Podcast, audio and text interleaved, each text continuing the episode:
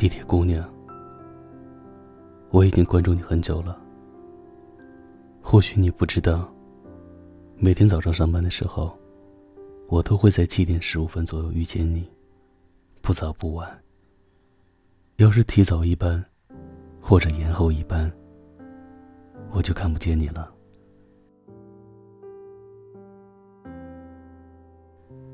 地铁驶至世纪大道换乘。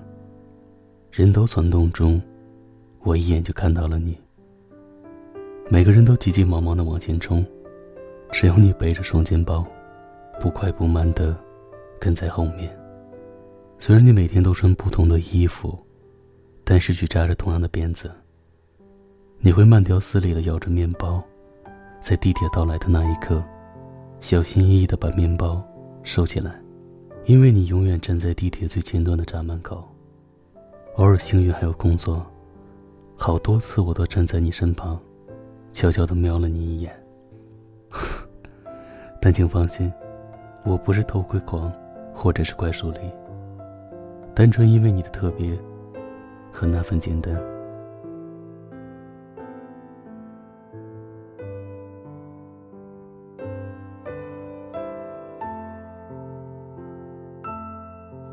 你应该教养很好。因为我从没在地铁上看见你拿出过没吃完的面包。你也不像其他年轻人一样低头玩着手机，你的背包里永远有一本书，如果我没看错，应该都是外文原著。你戴着白色的耳机，我猜想你听的也都是抒情的歌曲，不哼唱，不摇摆，单纯的为阅读找了一个隔绝室外的空间。在忙碌的人群中，你是格外亮眼的一个，好像聚光灯打在你身上，其余的路人都成了浮光掠影一般的匆匆而逝。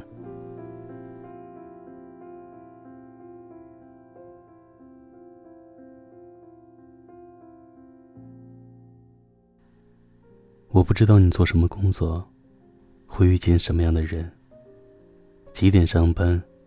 亦或者是几点下班？会遇见什么开心的事？又或者偶尔，也会有难过悲伤。但单单每日的那短暂的几站地铁，足以让我觉得你是世界上难得的好姑娘。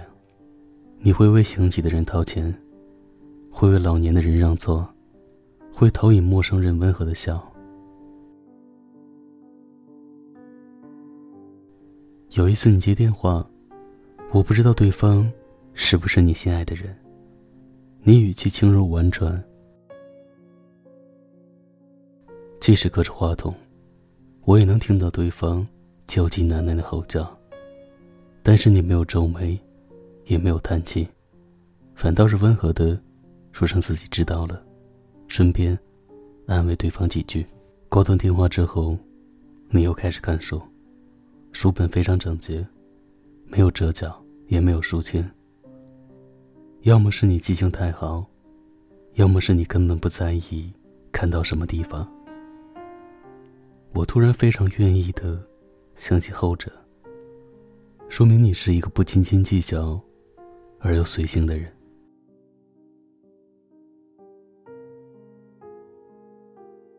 你看书的速度应该很快。因为过几天我就看到你，又拿出了一本新书。你看的书并不是最近流行的畅销读物，甚至有时候会选一些生死难懂的文本。我又突然想到了，你并不是一个焦急的人，所以也不是与那些浮躁的碎片读物为伍。你比我先一阵下车。于是我知道，我们隔着黄浦江，各自生活。清晨的陆家嘴，已经有游客开始拍照。清晨的南京路上，已经有了老人们在晨练。其实好多次我都想上去和你说一句话，哪怕只说一句你好也好。但是我始终没有开口，而是记住了你啃面包的模样。和一周七天内所穿的鞋，我在手机上做好了记录。你有三双运动鞋，四双高跟鞋，三双皮凉鞋，还有两双雪地靴。不知不觉，我们已经乘坐二号线一年零三个月了。而从某一天开始，你再也没有出现过。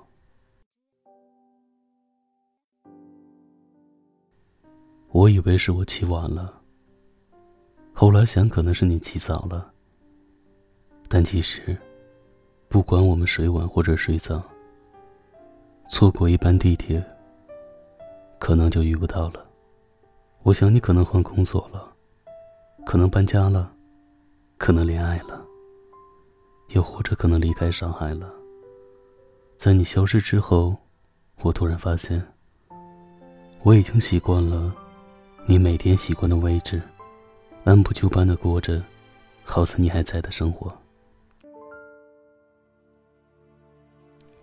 然而，陆家嘴站到达的时刻，你不会再缓缓的起身下车，也不会轻言细语的和其他人说借过。那些你看过的书单，我通通记在了手机上。虽然从头到尾，我都没说过一句你好。但我手机上记录的文字，足够告诉我，你确实存在过。原本因为你慢下来的时间，突然又陷入了人人匆忙的节奏之中。如果你也留意过，有一个爱穿白衬衫、戴着黑框眼镜的小伙子，总是喜欢欲言又止，没有打招呼，也没有说再见，而是记录了你的四百多天。和习惯了有你的生活。之所以写这封信给你，是希望不管你在天涯海角，都能保持自己的态度，泰然自若的活在自己的世界里。我说过，你是一个好姑娘，不要流入世俗的喧嚣和急躁，因为你已经有了自己最大的幸福。你不曾留意过的地铁少年。忧郁的一片天，飘着纷飞的雪，这一红一豆的温泉，竟是我孤单的思念。飘零的一片叶，就像你我的终结。这一红一豆的温泉。盛满温暖的从前，你的手曾经拥着我的肩，呢喃着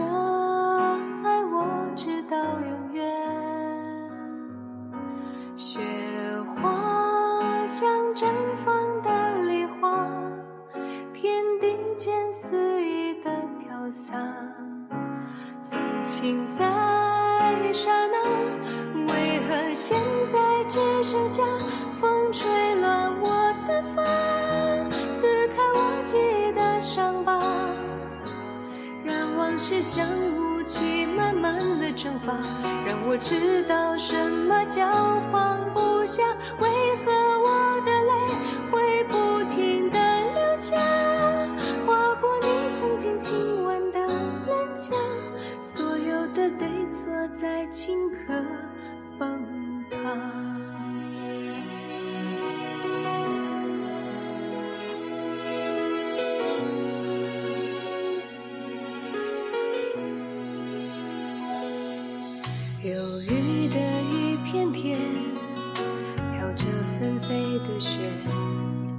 这一红一豆的温泉，竟是我孤单的思念。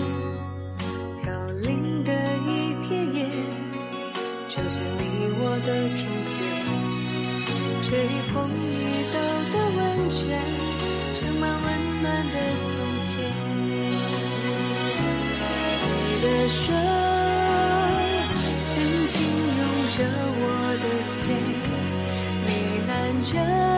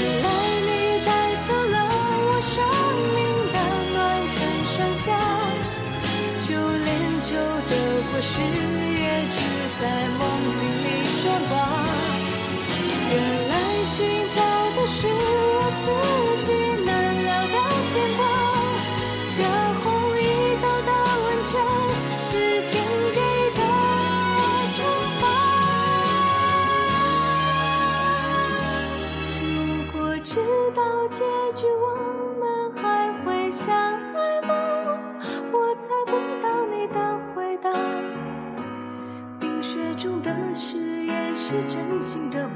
怎么此刻什么也没留下现在只剩下